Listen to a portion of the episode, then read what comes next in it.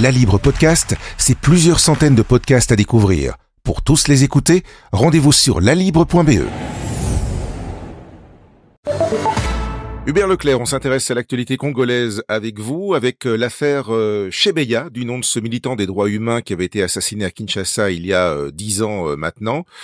C'est Floribert Chebeya, donc patron de l'ONG La Voix des Sans-Voix, et son chauffeur qui avait été assassiné. Alors, Aujourd'hui, on commence à lever un, coin du voile parce qu'il y a des gens qui commencent à parler.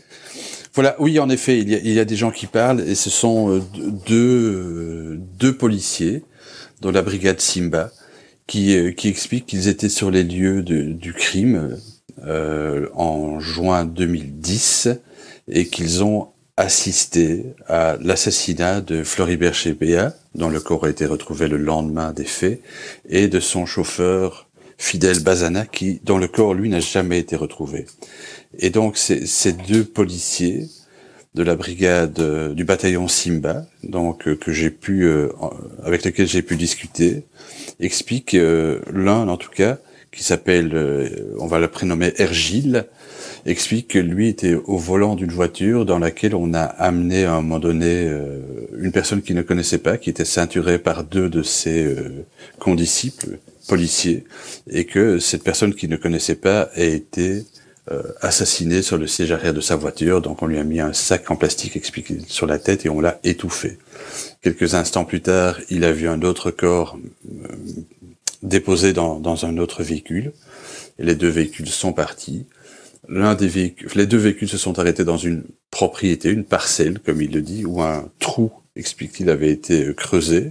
C'est dans ce trou qu'on a enterré le, chauffeur L'autre personnage, donc, qui était Floribert Chebea, chose qui ne, que les, militaires, les, policiers ne savaient pas à ce moment-là, sera donc lui retrouvé le lendemain, son corps sera retrouvé le lendemain, avec une mise en scène assez grotesque qui, qui, ne, qui n'aura jamais aucun effet, évidemment, et qui ne fera que de susciter euh, les doutes sur euh, sur euh, sa mort, puisque donc on lui avait on avait parsemé le, siège de sa voiture de quelques faux ongles, on avait déposé un préservatif pour essayer de faire croire donc ce serait fait euh, attraper dans un guet-apens.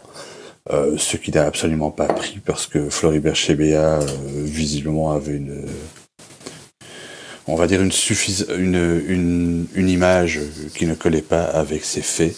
Et donc personne n'a jamais cru que, à cette mise en scène. Quoi.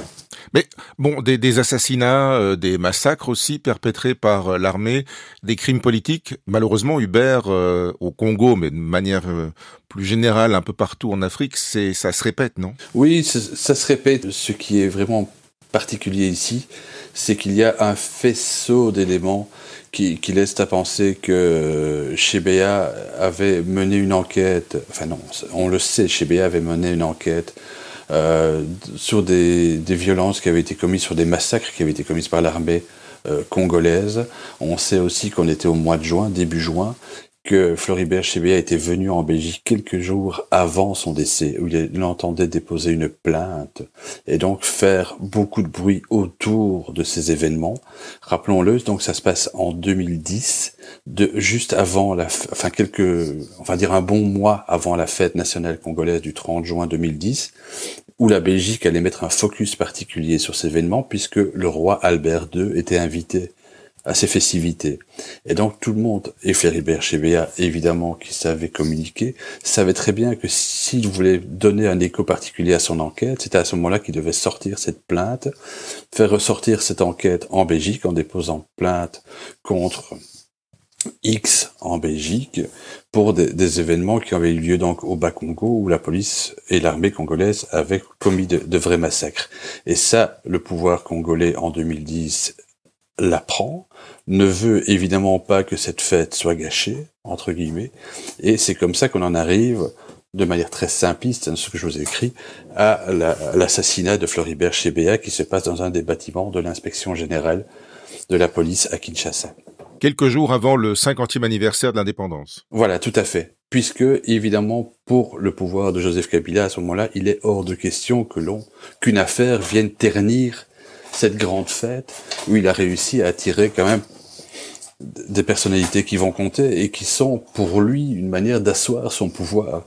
la, visite du roi des Belges, c'est quand même exceptionnel. Ça faisait euh, des années, des années que le roi des Belges ne s'était plus rendu là, et donc il savait qu'il allait marquer des points. Et donc Floribert Chébéa, par ailleurs, savait aussi que si jamais il pouvait faire éclater cette, affaire en Belgique juste avant, que ça allait avoir un retentissement majeur et qu'il allait pouvoir mettre en lumière cette enquête et ces massacres commis dans le Bas-Congo.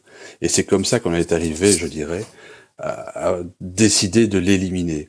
Et depuis des années maintenant, un des témoins qui a été condamné à mort par contumace et qui vit en exil de, pays en pays en fuyant euh, pour ne, pour ne pas être rattrapé par le pouvoir congolais, qui s'appelle, qui est un major congolais, qui s'appelle Paul Mwilambwe, que j'ai pu rencontrer il y a 6-7 mois, qui, qui, est en Belgique aujourd'hui, qui ne s'en cache pas, qui donc demande, euh, demande l'asile à la Belgique, était condamné euh, donc à mort par contumace. Euh, lui explique que qu'il était présent dans sur les lieux parce que c'était son rôle, parce qu'il était chargé de la sécurité de l'inspection générale du bâtiment, et que depuis le début, il dit voilà ces personnes-là et il cite une dizaine de noms qui étaient présents sur les lieux et qui sont, selon lui, les responsables de ce double assassinat. Et aujourd'hui, les deux personnes avec lesquelles j'ai pu m'entretenir sont les deux, deux des personnes qu'il cite et les, scénarios correspondent. Et donc, on a fait toute une enquête pour, être certain qu'on parlait bien des, mêmes personnes. On a, on a leur brevet militaire, on a leur, on a leur passeport, on a leur carte d'identité militaire, on a des photos d'eux. Donc voilà, on est certain que ce n'est pas un montage et que ces personnes qui ont également fui aujourd'hui, dix ans après, sont bien les personnes qui ont pu assister à l'assassinat de Floribert Chébéa et de Fidel Bazana. Alors, toute cette enquête, euh, Hubert, ça peut avoir quelles répercussions? Quel est quel est l'intérêt, je dirais, euh, aujourd'hui pour les gens qui euh, pour les gens qui parlent? Alors les, les, deux policiers avec lesquels j'ai pu m'entretenir, eux me disent écoutez nous on n'en peut plus parce que ça fait dix ans qu'on est mis sous l'été noir, qu'on est plus ou moins prisonnier. Alors on nous fait faire des petits boulots, on n'est pas payé, on est obligé de raqueter pour survivre, mais on peut pas. C'est très difficile pour nous de bouger. Euh, donc nous, on veut dire la vérité.